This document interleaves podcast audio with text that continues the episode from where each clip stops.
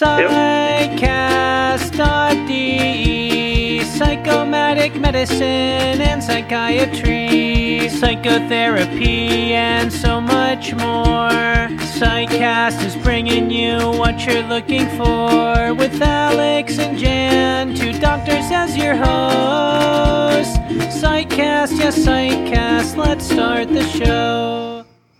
Ja, hallo liebe Psychcast-Hörer. Heute haben wir uns das Thema Delir ausgesucht. Das ist ein sehr wichtiges Thema. Und ich habe eine Zeit lang gebraucht, um einen guten Experten für das Thema Delir zu finden und habe dich gefunden, Markus. Hallo Markus. hallo, grüß euch. Schön euch zu hören.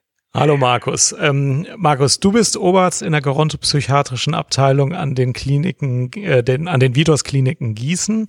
Äh, mhm. Und du bist bekannt dafür, dass du über das Delir ganz gut was erklären kannst. Ähm, bevor wir ja, deswegen haben wir dich ausgesucht. Das super, Leute. Ja, das ist wahr. Ähm, bevor wir dich, ähm, bevor wir ins Thema Delir so richtig einsteigen, möchte ich dich gerne nochmal bitten, nochmal ein bisschen was über dich zu erzählen, wo du so arbeitest, mhm. wie so dein Arbeitsumfeld ist, damit wir uns das ein bisschen vorstellen können. Erzähl mal. Ja, gerne. Also erstmal grüße euch nochmal. Vielen Dank, dass ich heute zu dem Thema Delir mit euch sprechen kann. Freue mich drauf. Mein Name ist Markus Boss. Ich bin Oberarzt in der Vitus Klinik Gießen-Marburg. Ich arbeite in einer relativ großen psychiatrischen Klinik an zwei Standorten. Wir haben so gut 300 Patientenbetten, haben äh, so ziemlich alle Störungsbilder bei uns, die man sich so vorstellen kann und äh, betreuen diese Patienten mit aktuellen Konzepten. Da gibt es auch permanent Weiterbildungen, Zertifizierungen und ähm, vor allem versuchen wir auch über die Öffentlichkeitsarbeit Schwellenängste vor der Psychiatrie abzubauen. Und deswegen freue ich mich jetzt auch gerade, dass ich heute auch um Transparenz, Öffentlichkeit, äh, die Schwellenängste vor Psychiatrien abzubauen, heute die Möglichkeit habe, mit euch diesen Podcast hier zu machen. Ja, das freut uns auch. Vielen Dank. Die meisten Delirien sind wahrscheinlich in der Gerontopsychiatrie, oder? Ja, ich glaube, das stimmt schon. Ähm, die Alkoholentzugsdelirien sind halt schon ein Spezialfall. Vielleicht kommen wir da später auch nochmal drauf zu sprechen. Da ist von der Symptomatik und von der Therapie, das ist nochmal ein Spezialbereich. Äh, aber es ist tatsächlich so, in der Gerontopsychiatrie häufen sich die Fälle. Wobei man vielleicht aber sogar sagen muss, dass sie in der Gerontopsychiatrie sich auch ein bisschen sammeln. Delir ist eigentlich ein Problem, das überall auftritt und eben gerade nicht nur in der Psychiatrie, sondern das tritt in operativen Fächern auf, in inneren äh, Fächern auf. Vielleicht kommen wir da später auch nochmal drauf, ähm, um die Auslöser von Delirien so zu besprechen. Aber es ist tatsächlich, wir behandeln die schon sehr viel äh, weil wir da so ein bisschen drauf ausgerichtet sind, ja. Du hast völlig recht. Also gerade auf Intensivstationen gibt es Statistiken, dass irgendwie ja zwei Drittel der Patienten oder so zumindest Richtig. vorübergehend eine mhm. delirante Symptomatik entwickeln. Postoperativ ist sehr häufig. Also das, was wir in der Psychiatrie sehen, ist ja nur ein ja, ich weiß gar nicht, wahrscheinlich der kleinere Teil aller Delirien. Die meisten sind außerhalb der Psychiatrie irgendwo in Behandlung. Glaube ja, ich. Ja, oder treten dort auf. Ja. Und wenn dann, ähm, wenn dann die äh, somatischen Ursachen oder die somatischen Auslöser behandelt sind, dann äh, kommen die zur Weiterbehandlung äh, definitiv nochmal zu uns, weil bei uns kommen dann auch nochmal Therapiekonzepte zum Tragen, die man jetzt so zum Beispiel auf einer internistischen oder chirurgischen Intensivstation so auch gar nicht umsetzen könnte. Genau. Ja, mhm. ich will gerne noch mal so ein bisschen bei den Basics anfangen und denjenigen, die nicht so oft mit Delirien zu tun haben, ein bisschen erleichtern, sich die Sache vorzustellen. Erzähl mhm. uns doch mal, wie so ein typisches Fallbeispiel von einem Delir aussieht und äh, mach uns mal irgendwie deutlich, was ein Delir eigentlich ist. ein typisches Delir. Das ist jetzt eine gute Frage, weil es halt eben sehr vielschichtig äh, aussehen kann. Aber ich sage jetzt mal, ein relativ typisches Delir überrascht eigentlich immer. Also es sind meistens Menschen, die äh, vom, vom, vom körperlichen Zustandsbild vielleicht schon ein bisschen zur Gebrechlichkeit neigen. Ich erfinde jetzt mal ein äh, sehr fürsorgliches Ehepaar, dessen Mutter mit im Hause lebt und da ist vielleicht eine Medikation verändert worden oder eine Medikation abgesetzt worden und plötzlich denkt man, die Mutter, die bisher doch eigentlich immer selbstversorgend gewesen ist, die orientiert gewesen ist, freundlich zugewandt ist, plötzlich macht die die Nacht zum Tage, sieht Vögel in den Pflanzen auf der Fensterbank oder ist völlig besorgt, dass der Sohn, der sich bisher immer aufopferungsvoll um sie gekümmert hat, will sie plötzlich vergiften, ausrauben und so weiter. Und es kommt halt plötzlich. Und man weiß überhaupt nicht richtig, was los ist. Man kann es gar nicht einschätzen. Ein typisches Wort ist, so war die noch nie.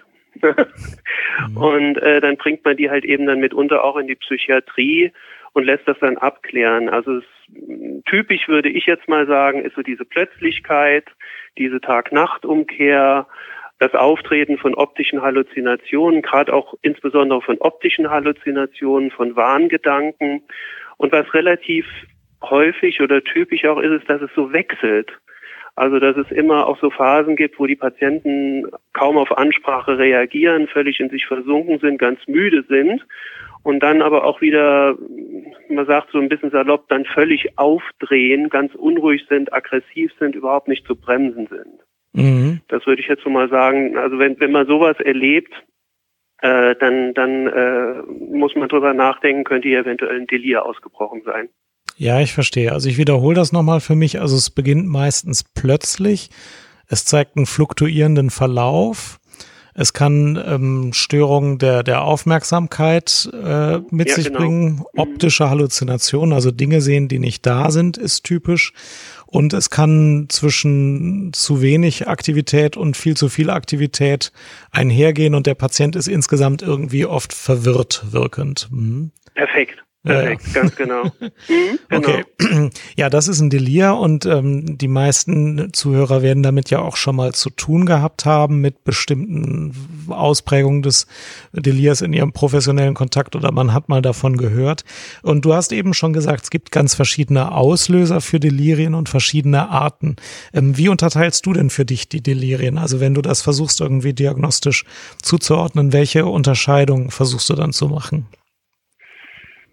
Mm, also für mich, dadurch, dass ich mich halt recht viel damit beschäftige, gibt es da eigentlich nur wenig Unterteilungen. Äh, was ich davon abtrennen würde, wäre sicherlich das Alkoholentzugsdelir, das vom therapeutischen, vom symptomatischen äh, einen, einen richtigen vitalbedrohlichen Notfall darstellt, wo man mit viel psychiatrischer Medikation auch arbeiten muss ähm, und, und dessen Auslöser halt eben eine, eine chemische Substanz ist, die über lange Zeit meistens eingenommen worden ist, das trenne ich ab. Mhm. Das zweite, wo ich eine Abtrennung unternehme, ist zwischen dem sogenannten hyperaktiven Delir und dem hypoaktiven Delir. Hyper heißt praktisch überaktiv und hypo heißt unteraktiv. Und die unteraktiven äh, Delirien sind eher noch ein bisschen unangenehmer, weil man die auch so ohne weiteres nicht sieht. Ähm, wenn ich da vielleicht auch mal so einen kleinen Tipp geben darf. Ich möchte ganz kurz vorausschicken, dass Delirien grundsätzlich jedem passieren können. Der Auslöser muss nur heftig genug sein.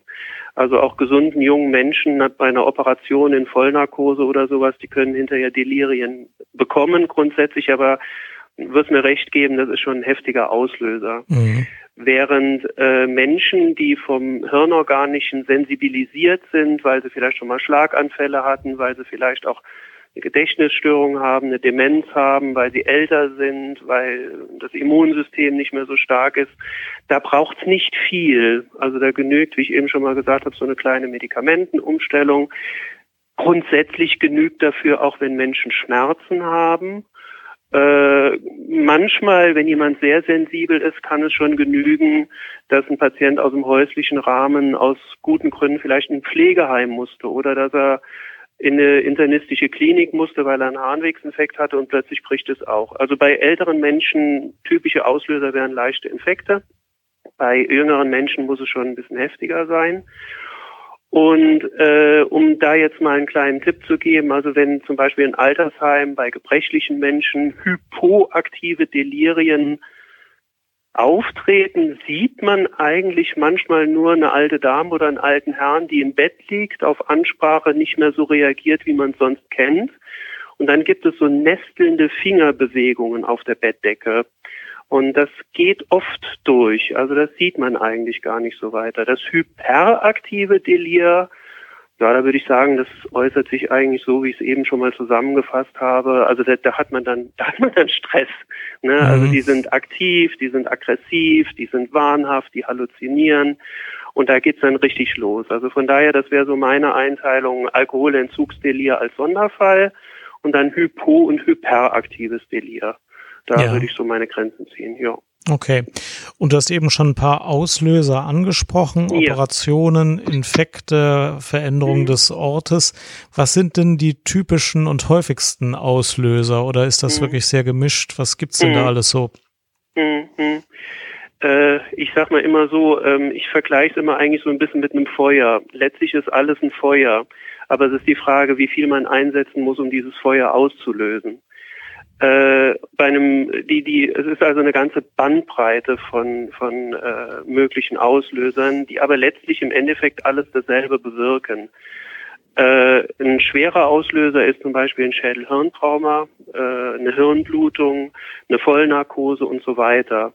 Aber je weiter man nach unten geht und je sensibler, je gebrechlicher ein Mensch halt eben ist, da sind so die klassischen Auslöser Infekte. Und da, mhm. wenn man sich das mal so vorstellt, die Leute haben zu wenig gegessen, zu wenig getrunken, die sind exekiert, die sind ausgetrocknet, kriegen dann noch einen Harnwegsinfekt obendrauf und plötzlich im Pflegeheim, man kennt die Frau, ich erfinde den Namen Müller, Meier, erkennt man plötzlich nicht mehr wieder, plötzlich ist die total aggressiv und dann ist sie wieder super müde.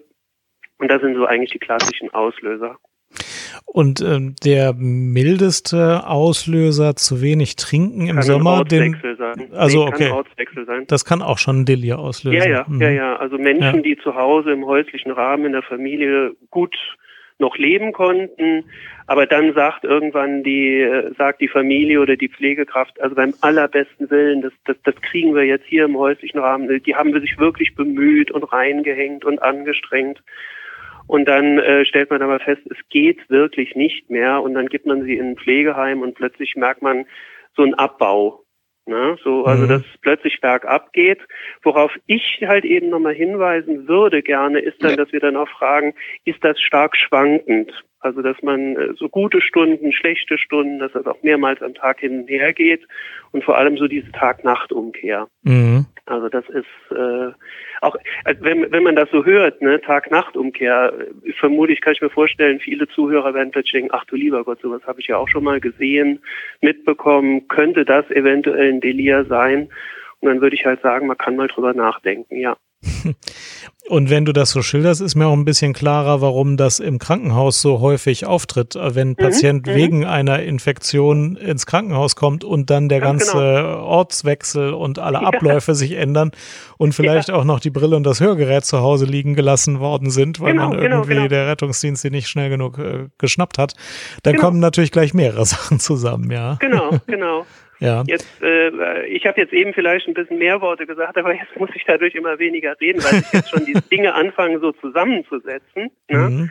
Äh, dass es tatsächlich so ist, man hat vielleicht einen Harnwegsinfekt, äh, eine alte Dame wird in ihrer Wohnung aufgefunden, äh, der Rettungsdienst wird von fürsorglichen Nachbarn alarmiert, die holen die alte Dame, die vielleicht auf Ansprache schon gar nicht mehr so richtig da ist, holen die mit, bringen die in eine Klinik und dann wird der Rettungsdienst oder rettungsdienstorientierte Hörer, wenn wir sagen, also man weiß dann schon manchmal gar nicht, in welche Klinik man letztlich dann fährt. Mhm. Und dann wird diese alte Dame in die internistische Klinik aufgenommen, bekommt Antibiotika, bekommt Infusionen. Hier geht's zusehends besser. Und dann macht die die Augen auf und steht, wo, wo bin ich denn hier? Wer seid ihr hier überhaupt? Und wenn dann noch Hörgerät und Brille fehlen, dann wird's das, ne? ja, genau. Genau, genau wo, dann sind die Weichen alle gestellt. Dann sind die Weichen gestellt. Was kann man denn da besser machen? Also welche Therapie, also welche Prophylaxe-Methoden sind denn wertvoll, um ja. das Entstehen von Delirien zu verhindern? Was von all diesen äh, Teufelskreisbeschleunigern, die wir jetzt genannt haben, kann ja, man denn angehen? ja. ja. Und da muss ich ganz ehrlich sagen, da kann ich wirklich viel, viel Hoffnung machen. Ähm, äh, und das ist auch etwas, was ich gerne heute im, in diesem Podcast gern vermitteln würde, die Hoffnung, äh, einem Delir nicht, also erstmal es mitzukriegen und dann vor allem die Hände nicht in den Schoß zu legen und zu denken, um Gottes Willen, was ist das denn jetzt, sondern dass man wirklich viel vorbeugen kann, dass man viel machen kann und vor allem auch, dass viel nicht medikamentöses von entscheidender Bedeutung ist. Also zur Prophylaxe ist, also zum Beispiel eine alte Dame, die zu wenig isst, die zu wenig trinkt, die dann exekiert und, und zu Hause alleine ihren, ihren Harnwegsinfekt ausbrütet, da, da kann man nichts vorbeugen. Das ist passiert. Was man tun kann, ist dann, dass man sich in der Klinik darauf einstellt, wenn die Frau XY wach wird und die ist dann, ich sag mal, komisch, dass man äh, auf sie eingeht und, und ihr mit äußeren Maßnahmen ähm, hilft. Aber dann ist es ja schon ausgebrochen. Wir hatten jetzt gerade über die Prophylaxe gesprochen. Und dazu kann ich sagen, dass zum Beispiel Operationen ein häufiger Auslöser sind und die sollten gut vorbereitet sein und die sollten ähm, mit den Patienten idealerweise gut vorbesprochen sein. Die Operateure sollten informiert sein, dass ein Mensch Delir gefährdet ist dann führen die zum Beispiel die Narkosen auch unter EEG-Kontrolle flacher. Dann mhm. achtet man darauf, dass die Grundaktivität des Gehirns nicht komplett, wie soll man sagen, äh, äh, niedergebügelt wird, sondern die, die Narkosen werden flacher geführt und dann ist es zum Beispiel möglich, dass ein Patient aus einer OP wach wird und hat kein Delir. Mhm. Und ähm, dann, was relativ gut von der Prophylaxe ist, und das machen manche Kliniken auch schon, dass die den Patienten Paten an die Seite stellen. Das heißt, die nehmen die am bei der, bei der Anmeldung schon in Empfang, begleiten die aufs Patientenzimmer. Also man merkt hier schon die Orientierung. Die, die Möglichkeit der Patienten, sich zu orientieren, ist ganz wichtig.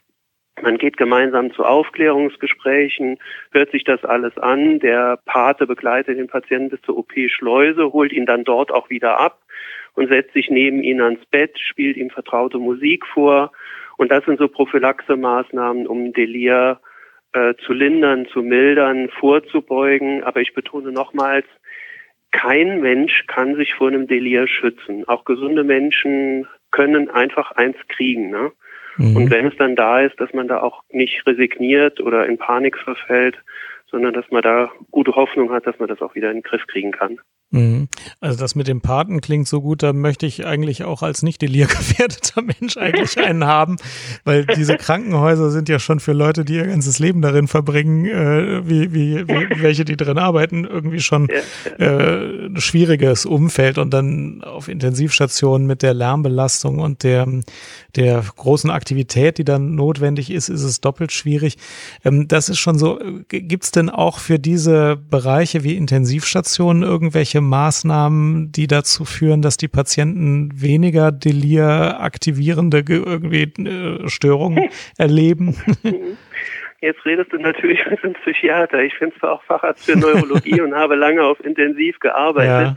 Ich kann jetzt natürlich nicht sagen, was die umliegenden Krankenhäuser äh, an, an, an, an Prophylax Prophylaxe-Maßnahmen für Delirien schon alles anbieten. Äh, das, das, sehe ich halt einfach nicht. Aber ich merke allenthalben, und ich habe jetzt auch gerade nochmal im Kongress beigewohnt, dass dieses Bewusstsein, dass überall Delirien auftauchen können und dass man es frühzeitig bemerkt und frühzeitig darauf eingeht, äh, dass das immer mehr zunimmt und dass man auch gerade eine Sensibilität entwickelt für die sensiblen mhm. Patientenklientele, dass man sich darauf einrichtet. Natürlich ist eine Patenschaft, das habe ich jetzt eben mal so genannt, da sind natürlich die Angehörigen die Besten. Mhm. Da äh, muss der Patient sich nicht nochmal an neue Gesichter gewöhnen. Also, aber dass man einen niedrigschwelligen Zugang von Angehörigen zu, zu äh, delirgefährdeten Patienten äh, ermöglicht, ist dann schon schon viel wert. Also ich habe das halt auch selbst erlebt, dass man dann äh, zum Beispiel bei einer bei einer Bauchaorten-OP äh, über da, da hat man halt die Chance auch gehabt, über Wochen hinweg äh, die Vorgespräche geführt hat, den Tag geplant hat, die Station schon mal besucht hat, äh, und auch zu Hause vertraute Gegenstände so ein bisschen eingepackt hat, dann sind das Ehepaar äh, ist gemeinsam äh, aufgenommen worden. Der Ehefrau ist ganz niedrigschwellig schon auf die Intensivstation Zugang zum Patienten erlaubt worden. Man hat ihr dann auch schon gesagt, machen sich keine Sorgen, wenn er hinterher ein bisschen durcheinander ist, einfach daneben sitzen, Hand halten, vertraute Stimme hören und dann, ja, das sind so Sachen. Also Angehörige, alles was vertraut ist, ist grundsätzlich erstmal gut. Mhm. Und wenn also, man es vom Hygienischen hinkriegen kann, dann ist das eine ganz tolle Sache. Mhm.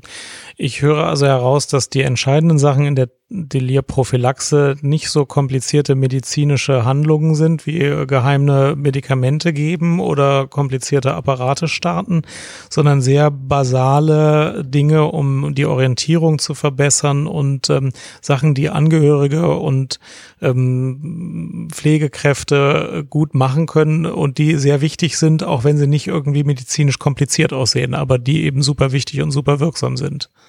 Das macht es ja so schön, ne? Mhm. ja. man, kann, man kann so richtig selber was tun und den Angehörigen auch das Gefühl geben, ihr seid ganz wichtig, ne? Und äh, ja, ähm, aber gleichzeitig ist es schon so, es gibt Überlegungen tatsächlich, wenn man, wenn man absehen kann, dass jemand sehr sensibel ist für ein Delir und operiert werden muss, weil es partout nicht anders geht, dass man dann auch schon in verschiedenen Kliniken Erwägungen vollzieht, soll man denn nicht vorher schon mal ein Neuroleptikum geben, um es ein bisschen besser abzuschirmen. Aber in aller Regel ist es dann, soweit ich weiß, wie gesagt, ich arbeite in der Psychiatrie, ich habe meistens mit ausgebrochenen Delirien zu tun. Soweit ich weiß, ist es dann tatsächlich eher so, dass man Narkosen flach fährt, dass man Infekten frühzeitig vorbeugt, dass man die, die Risiken schon kennt, ja, und dann einfach frühzeitig reagiert. Das ist auch mein Wissensstand. Neuroleptikum prophylaktisch gegeben auf Intensivstationen wirkt nicht Delir verhindern. Es gibt mindestens eine Studie mit Haldol, ähm, die das versucht hat. Und ich glaube, es gibt auch ein paar modernere, aber die haben alle keinen keinen Erfolg gezeitigt. Also eine medikamentöse Prophylaxe mhm. mit einem Neuroleptikum klappt wohl nicht. Ja. Wenn Delir auftritt, tritt es auf. Äh, es kann sein, dass vielleicht mit Haldol dass die Zahlen ein bisschen gedrückt oder gesenkt werden können. Dann ist allerdings auch gleichzeitig dazu zu sagen, ähm, Haldol oder Risperdal oder wie sie alle heißen, ähm, das sind, äh, die haben ja auch wieder ihre eigenen Risikoprofile, ne, die auch nicht so ganz unerheblich sind, gerade bei älteren Menschen, was, was das Herz betrifft und, und andere Dinge, Beweglichkeit betrifft. Und da überlegt man sich das schon zwei, dreimal. Und dann finde ich es immer total schön, den Leuten sagen zu können, nee, also den Angehörigen sagen zu können, ihr seid wichtig, ihr könnt was tun, ihr könnt Einfluss darauf nehmen, dass die Mutter oder der Vater gut aus der OP auch wieder rauskommt. Aber gleichzeitig ohne Erfolgsdruck zu machen, so von wegen, wenn es doch zum Delir kommt, habt ihr nicht alles getan. Doch, habt ihr. Ne? Mhm. ihr habt mit Sicherheit zumindest mal den Verlauf gemildert. Mhm. Okay. Äh, womit wir ja wirklich jetzt mitten in der Therapie des Delirs sind. Mhm. Ähm, vielleicht fangen wir ähm, mit drei oder zwei Fallbeispielen an. Wir hatten das Alkoholentzugsdelir eben herausgenommen und du hattest am Anfang die ältere Dame, die zu Hause einen Harnwegsinfekt entwickelt hat mhm. und dann schon mit einem Delir ins Krankenhaus gekommen ist ähm, beschrieben. Wenn wir bei den beiden Beispielen vielleicht mal besprechen, wie dann so eine Therapie aussieht, welche Bestandteile die hat, welche medikamentösen Elemente vielleicht da eine Rolle spielen, mhm. dann glaube ich, äh, haben wir einen guten Einstieg, dann haben wir wahrscheinlich schon einiges davon besprochen. Fangen wir ruhig mal mit dem Alkoholentzugsdelir an. Das ist ja Psychiaters äh, Brot- und Buttergeschäft manchmal. das machen wir ja immer wieder. Äh, wie, wie gehst du da vor, wenn du ein Alkoholentzugsdelir mhm. behandeln sollst? Ja, also das Alkoholentzugsdelir ist, sage ich mal, das, was man so kennt. Ne? Mhm. Äh, das, was so in, in der Öffentlichkeit noch am besten im Bewusstsein ist. Und ich gehe jetzt gerne darauf ein. Also im Alkoholentzugsdelir hat man, sage ich mal, grundsätzlich eher einen anderen Auslöser als beim klassischen Delir. Äh, das heißt, man hat hier über lange Zeit, das ist schon mal ein großer Unterschied, die üblichen Delirien treten plötzlich auf, durch plötzliche Auslöser wie zum Beispiel eine OP oder ein Harnwegsinfekt oder ein Lungeninfekt. Beim Alkohol, der ist es ja, dass man lange eine Substanz konsumiert hat in aller Regel und die dann plötzlich wegfällt. Und dann hat man hirnorganisch eine spezielle Situation. Und diese spezielle Situation kann absolut lebensbedrohlich werden. Und bei uns ist dann halt die Situation, dass wir da mit spezifischen Medikamenten, Medikamentenkonzepten äh, nach Symptomscores, also richtig nach Messungen, wo die Patienten gewisse Punkte äh, erreichen können und anhand dieser Scores äh, bekommen die dann spezifische Arzneien. Äh, da will ich mich jetzt auch nicht so furchtbar viel im Detail verlieren. Ich glaube, der die meisten Zuhörer werden Medikamente wie Haldol, äh, Benzodiazepine, äh, Clonidin oder auch Clometiazol kennen. Da haben verschiedene Kliniken ihre verschiedenen Erfahrungen. Es gibt auch noch die Carbamazepin äh, äh, Entgiftungskonzepte. Also da will ich jetzt, äh, sage ich mal, unser Konzept, was wir hier im Haus fahren, jetzt, das, das, das ist nicht, also da hat jede Klinik so ihre eigenen Schwerpunkte und ihre eigenen Konzepte. Und wichtig ist, dass man sich mit den eigenen Konzepten gut auskennt. Gleichzeitig will ich aber auch sagen, auch hier merkt man wieder, wir haben es mit Delirien zu tun, selbst bei den besten Konzepten, bei den besten Stufenplänen, man kriegt es nicht immer eingefangen. Auch bei uns kann es in sehr, sehr, sehr seltenen Fällen trotzdem unter diesem Entzug in eine lebensbedrohliche Situation münden und dann hilft nichts anderes, dann muss der Notarzt her, dann äh, muss der Patient äh, Propofol, meistens Propofol äh, intubiert, beatmet werden und auf eine Intensivstation gebracht werden. Das ist dann halt so. Ja, äh, Fragen von dir. Ansonsten würde ich zu der alten Dame übergehen. Gerne. Wie behandelst du die alte Dame? genau. Die alte, also die alte Dame, ähm, da kommen dann drei Säulen zum Einsatz. Und zwar ähm, äh, möchte ich gerade gerne nochmal eine Lanze für den Begriff Delir brechen. Also üblicherweise sagt man halt eben, wer delirant ist, hat ein Alkoholproblem. Und das ist halt eben nicht mehr der Fall. Das, äh, man weiß heute mittlerweile, dass ein Delir grundsätzlich, jetzt sage ich mal die Definition, eine akut auftretende, körperlich verursachte Erkrankung ist, die psychiatrisch auffällig ist. Und da ist fast jedes Wort wichtig, nämlich akut, dass es akut auftritt. Und dann ganz wichtig, dass es körperlich verursacht ist. Ja, das heißt also, es wird dann schon wichtig, nach einer körperlichen Ursache zu suchen. Und dass es aber eine psychiatrische Auffälligkeit mit sich bringt.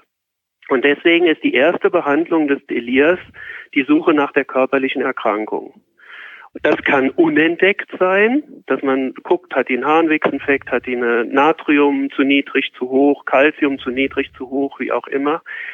Oder ist die körperliche Ursache schon abgelaufen, sprich eine OP gehabt oder äh, also dass man eine Ursache hat, die fertig behandelt ist und man praktisch nach der Behandlung trotzdem noch mit einem Delir zu tun hat. Das ist für mich ganz wichtig. Also wenn ich einen deliranten Patienten habe, muss ich immer fragen, wo kommt das her?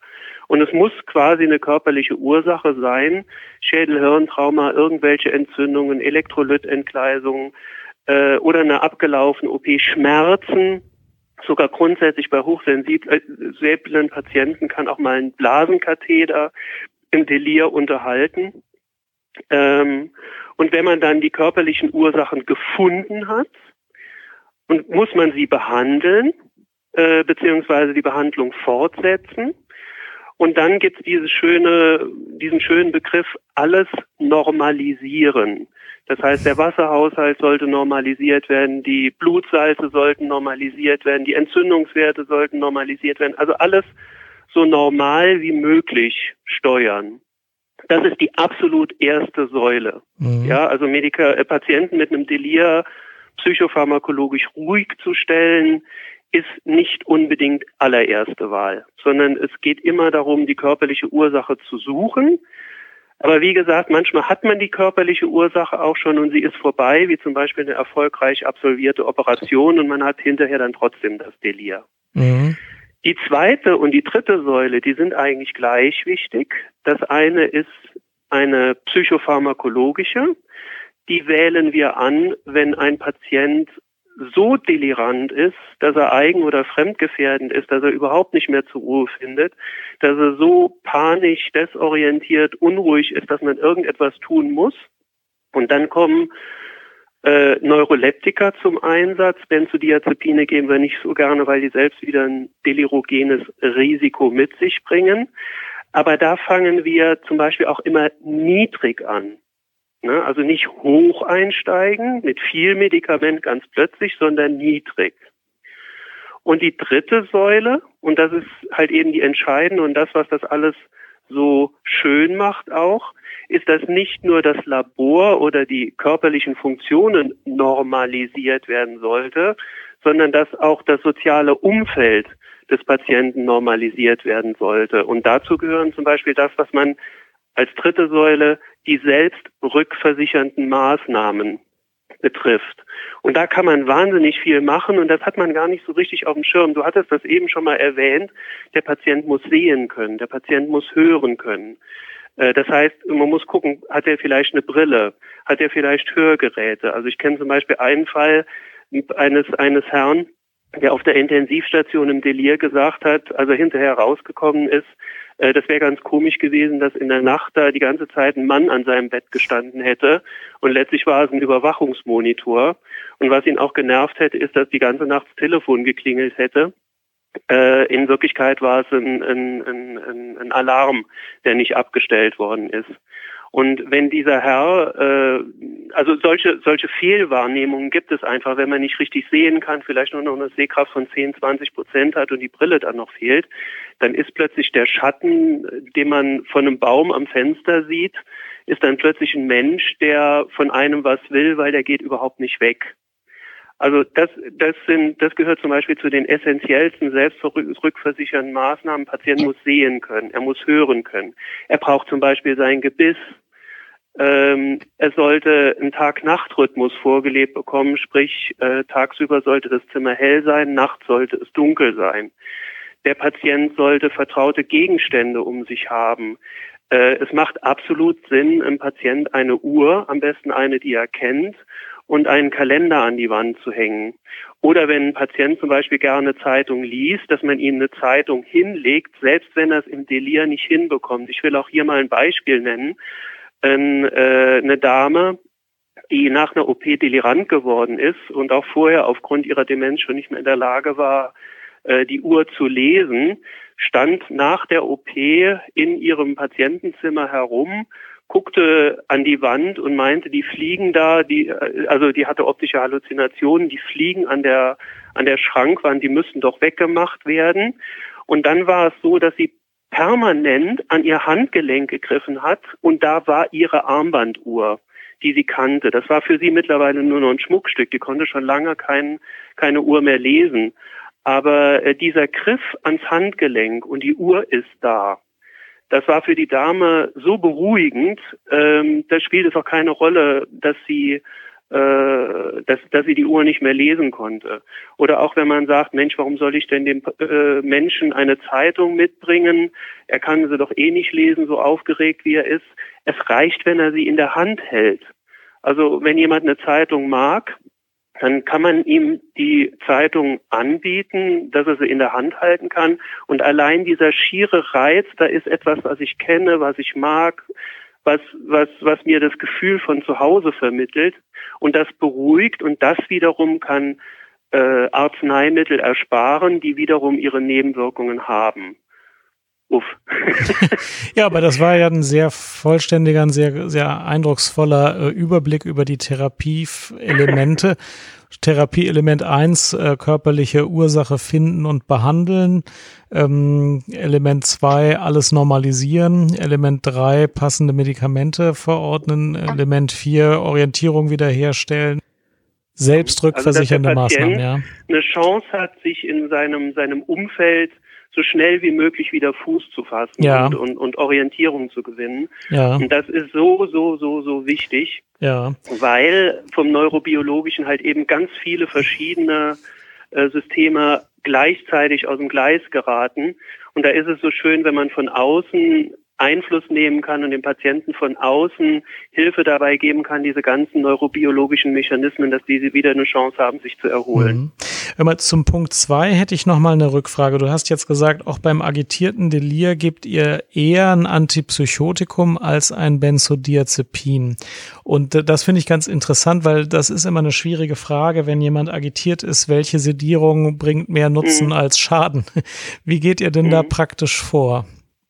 Also grundsätzlich immer sehr äh, individuell angemessen. Also wir machen immer Nutzen-Risiko-Abwägungen, wir leiten EKGs ab, wir erkundigen uns nach positiven oder negativen Vorerfahrungen äh, und erleben dann halt eben, dass wir bei Benzodiazepinen, gerade bei mir auf der Gerontopsychiatrie, Stichwort Sturz, mhm. Sturzneigung, Gangunsicherheit und so weiter, Stichwort paradoxe Wirksamkeit in fortschrittlichem, in fortgeschrittenem Alter der Patienten, das im Endeffekt auch, wenn man so will, ein Delir ist. Ähm, da äh, sind wir mit Benzodiazepinen grundsätzlich eher zurückhaltend. Und wir haben eigentlich so bei uns ganz gute Erfahrungen, wenn es denn sein muss, dass wir, das betone ich nochmal, wenn es denn sein muss, also wenn die Behandlung der äh, körperlichen äh, Ursachen im Griff ist, wenn der Patient hochgradig unruhig agitiert ist, wenn die selbstrückversichernden Maßnahmen nicht vernünftig helfen oder die Situation ganz, ganz akut ist, dass wir dann mit niedrigen Dosen von äh, insbesondere Atypika immer wieder ganz gute Erfolge sehen. Also Risperidon oder was nehmt ihr dann am liebsten? Ja, ja Risperidon. Milligramm zum Teil. Da kann man Lösungen ziemlich geben. kleine Dosierungen Aber geben. wir arbeiten dann wirklich in sehr, sehr niedrigen Dosierungen und tasten uns ganz langsam nach vorne. Aber das Ganze muss man immer an der Akuität, an der Dringlichkeit der Behandlung muss man das festmachen. Also wenn jemand im Rahmen seines Delirs bei hoher Sturzgefahr einfach nicht zu bändigen ist, sondern der immer wieder versucht dann auch aufzustehen und, und, und, und auf dem frisch operierten Bein versucht herumzulaufen, dann hat man halt keine Wahl. Ja, okay, vielen ja. Dank. Und als letztes würde ich gerne noch ein bisschen zu der Langzeitprognose sagen oder von dir hören. Ähm, ähm, das ist ja so, dass ein Delir zwar abklingt, aber dann ist es nicht für jeden vollständig vorbei, sondern manchmal bleibt noch was bestehen. Erzähl mal, wie das ist, wenn die akute Phase des Delirs vorbei ist. Welche Entwicklungsmöglichkeiten gibt's dann? Ja, da sprichst du mir jetzt gerade so ein bisschen aus der Seele. Früher hat man ja zum Beispiel ein Delir auch Durchgangssyndrom mhm. genannt, weil man davon ausging, das geht auf jeden Fall vorbei. Das ist nicht der Fall. Äh, ein Delir kann äh, doch auch in geringem Maße dauerhaft bestehen. Es ist nicht gewährleistet, dass das immer komplett abklingt. Aber es ist tatsächlich so, dass bei Menschen, die vorher bereits kognitiv, also von, von, von, von der äh, geistigen Leistungsfähigkeit her ein bisschen eingeschränkt waren, dass die hinterher dann auch sich nicht vollständig erholen. Das ist schon, schon äh, bedeutsam, aber auch da gilt die Regel, äh, therapeutisch nicht resignieren, sondern äh, weitermachen mit selbstrückversichernden Maßnahmen und äh, die Umgebung des Patienten daran anpassen. Und vor allem im Kopf behalten, ähm, dass zukünftig Delirgefahren mit behandelnden Ärzten kommuniziert werden. Also dass man zum Beispiel sagt, äh, Frau XY, die hatte damals schon nach der OP oder bei diesem Medikamenten Delir entwickelt, äh, könnt ihr die Narkose anpassen oder könnt ihr dieses Medikament vermeiden. Und dazu möchte ich auch nochmal sagen, dass praktisch aus allen Bereichen der äh, Medizin Medikamente vorhanden sind, die äh, Delirien auslösen können. Das können sogar Antibiotika sein. Also da gibt es Gruppen von Antibiotika, die bekannt dafür sind, Delirien auszulösen. Trotzdem sind die Antibiotika unverzichtbar. Das sind äh, sehr gute, stark wirksame, klassische, wohlerprobte Medikamente. Und je nach Resistenzbestimmung oder so kann man dieses äh, Medikament oder diese Medikamentengruppe nicht immer umgehen. Aber dann ist es halt gut, dass man weiß, hier Obacht, äh, müssen wir drauf aufpassen, wenn der Herr Meier plötzlich äh, anfängt zu halluzinieren oder sowas, dann ist es ein Delir und dann wissen wir schon mal Bescheid. Mhm. Ja, es gibt wirklich eine ganze Reihe von Medikamenten, die im Alter ja. ohnehin schwierig sind und bei Del Delirgefährdung insbesondere. Ja. Ähm, es gibt ja auch so, so Listen, die die zusammenfassen. Mhm. Verwendest du praktisch eine der Zusammenstellungen oder unterrichtest ja. du das? Welche, woran orientierst du dich da am liebsten?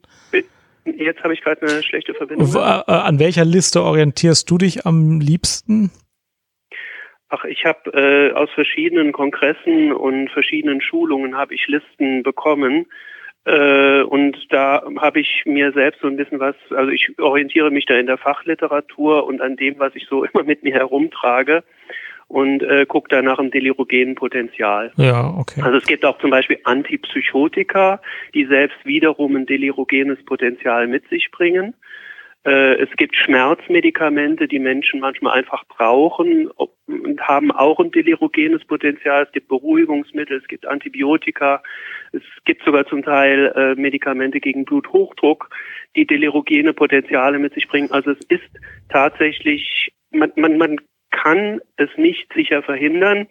Und dann ist es wichtig, dass man gefasst drauf ist und sich davon nicht äh, ja jetzt in, in, in Panik, sondern dass man Mut bewahrt. Mhm.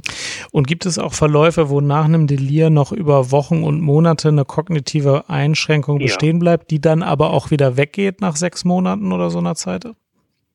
Ach so, ähm, ja, also dass es wieder besser wird mit wenn, der Zeit, ja. Wenn eine Demenz ja. vorbestehend ist, ja, äh, also, äh, ist hinterher eigentlich die Regel, dass die kognitive mhm. Leistungsfähigkeit eher beeinträchtigter ist.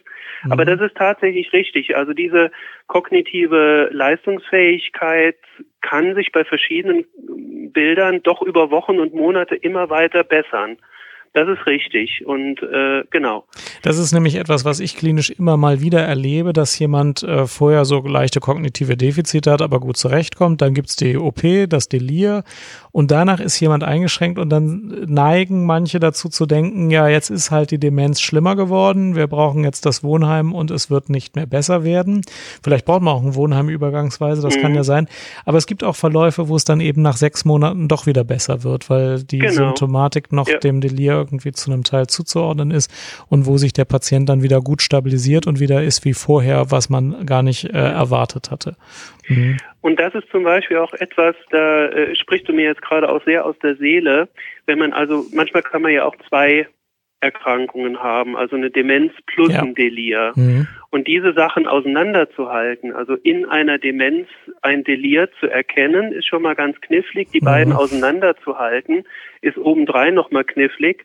Und für mich ist dann zum Beispiel so eine Sache, dass ich Angehörigen dann auch sage, wenn sie das Gefühl haben, das schwankt immer noch sehr stark im Tagesverlauf oder dass ähm, diese diese typische Tag-Nacht-Umkehr, dann, dass man dann drüber nachdenkt, da könnte diese delirogene Komponente immer noch vorhanden sein, während ich sage mal so bei einer reinen Demenz hat man eher so diese Aufmerksamkeits-, Merkfähigkeits- Dinge, also ich spreche jetzt von einer Alzheimer-Demenz, bei einer, bei einer vaskulären Demenz gibt es dann Sprechstörungen, Sprachstörungen, Rechenstörungen, also ein eher unregelmäßiges Leistungsprofil.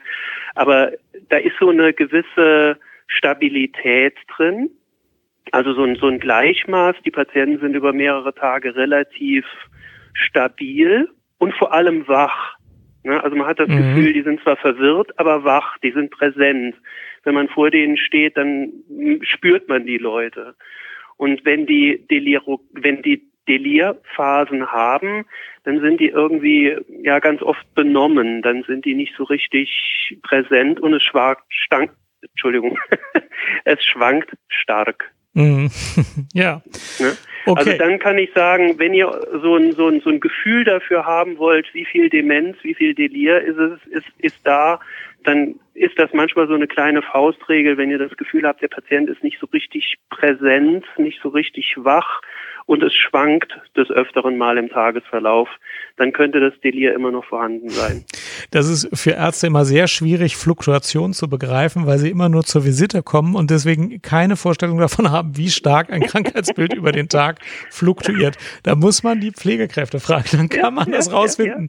Ja, Alleine kann man es aus dem Grunde heraus nicht herausfinden, dass man halt, wenn man nur einmal am Tag kommt, eine Fluktuation nicht entdecken kann. Ja. Ja, prima. Und da gibt es ja auch diese, diese Überwachungsbögen, die ja, zum Teil ja. auf Intensivstationen gemacht werden, wie sie alle heißen. Da versucht man dieses Fluktuierende dann damit zu erfassen, aber es ist tatsächlich richtig, auch bei uns ist es so, wenn der Frühdienst sagt, die Frau Meier war heute super und der Spätdienst sagt, ist doch gar nicht wahr. Ja. Dann haben beide recht. genau. die Neurobiologie des Deliers irgendwie begreifbar machen will, was wäre denn ein einfaches Modell, was die Zuhörer im Kopf haben könnten, um ein bisschen die Neurobiologie zu verstehen? Einfach. Ja, einfach wäre gut. Ja, äh, probieren wir es einfach. Äh, also eine Sache mm, muss man sich vor Augen halten. Man hat ja diese Blut-Hirn-Schranke, von der hat man vielleicht schon mal gehört und dass die sehr dicht ist und dass da wenig durchgeht. Und mittlerweile weiß man, dass das nicht der Fall ist. Da geht mehr durch, als man so für möglich gehalten hatte bislang. Ähm, interessant ist, dass es Neurotransmitter gibt, einen Hirnbotenstoff, der nicht nur intraneuronal, also in den Nerven vorkommt, sondern in dem die Nerven quasi schwimmen, das ist interstitiell, aber in einer Vorform. Und dieser Neurotransmitter, wenn er aktiviert wird, kann so einen entzündungshemmenden Schirm für das Gehirn entwickeln. Und jetzt ist die Frage, woher kommt denn der Stoff, der diesen Neurotransmitter aktiviert? Und da gibt es Studien, dass der aus einer Ecke kommt, wo man bisher eigentlich gar nicht so richtig damit gerechnet hatte, nämlich aus den Gerüstzellen des Gehirns, aus den sogenannten Astrozyten. Und äh, diese Astrozyten haben nämlich nicht nur eine Gerüstfunktion, sondern sie bilden Tag für Tag so eine Schwammwirkung ab, so eine Pufferwirkung. Äh, die nehmen also Elektrolytverschiebungen, kompensieren die oder äh, verschiedene Dinge, die äh, das Gleichgewicht im Gehirn beeinträchtigen kann, ähm, werden von denen abgepuffert. Und jetzt gibt es halt die Situation, dass äh, wenn ein Giftstoff oder ein Trauma oder eine Entzündung auf das Gehirn wirkt, dass die Astrozyten diese Funktion nicht mehr wahrnehmen können, dass die überlastet werden, die kriegen so eine Art Ödem. Und wenn dieses Ödem ausbricht in diesen Astrozyten, dann können die diesen Aktivierungsstoff für den Neurotransmitter nicht mehr produzieren. Das heißt, dieser Neurotransmitter, in dem die Nerven schwimmen, wird nicht mehr aktiv und in dem Moment ist dieser Schutzschirm für das Gehirn ja, lahmgelegt. Und das führt halt eben dazu, dass dann so eine Art Flächenbrand im Gehirn losgehen kann und eben nicht nur ein Neurotransmitter aus dem Gleis gerät, sondern eigentlich auch ganz viele. Und das erklärt ehrlich gesagt auch, warum ein Delir so unterschiedlich aussehen kann, an den unterschiedlichsten Ge Stellen im Gehirn von Aufmerksamkeitsstörungen über Halluzinationen, über Aggressivität, Impulsstörungen, auch der Schlaf-Wach-Rhythmus wird beeinträchtigt.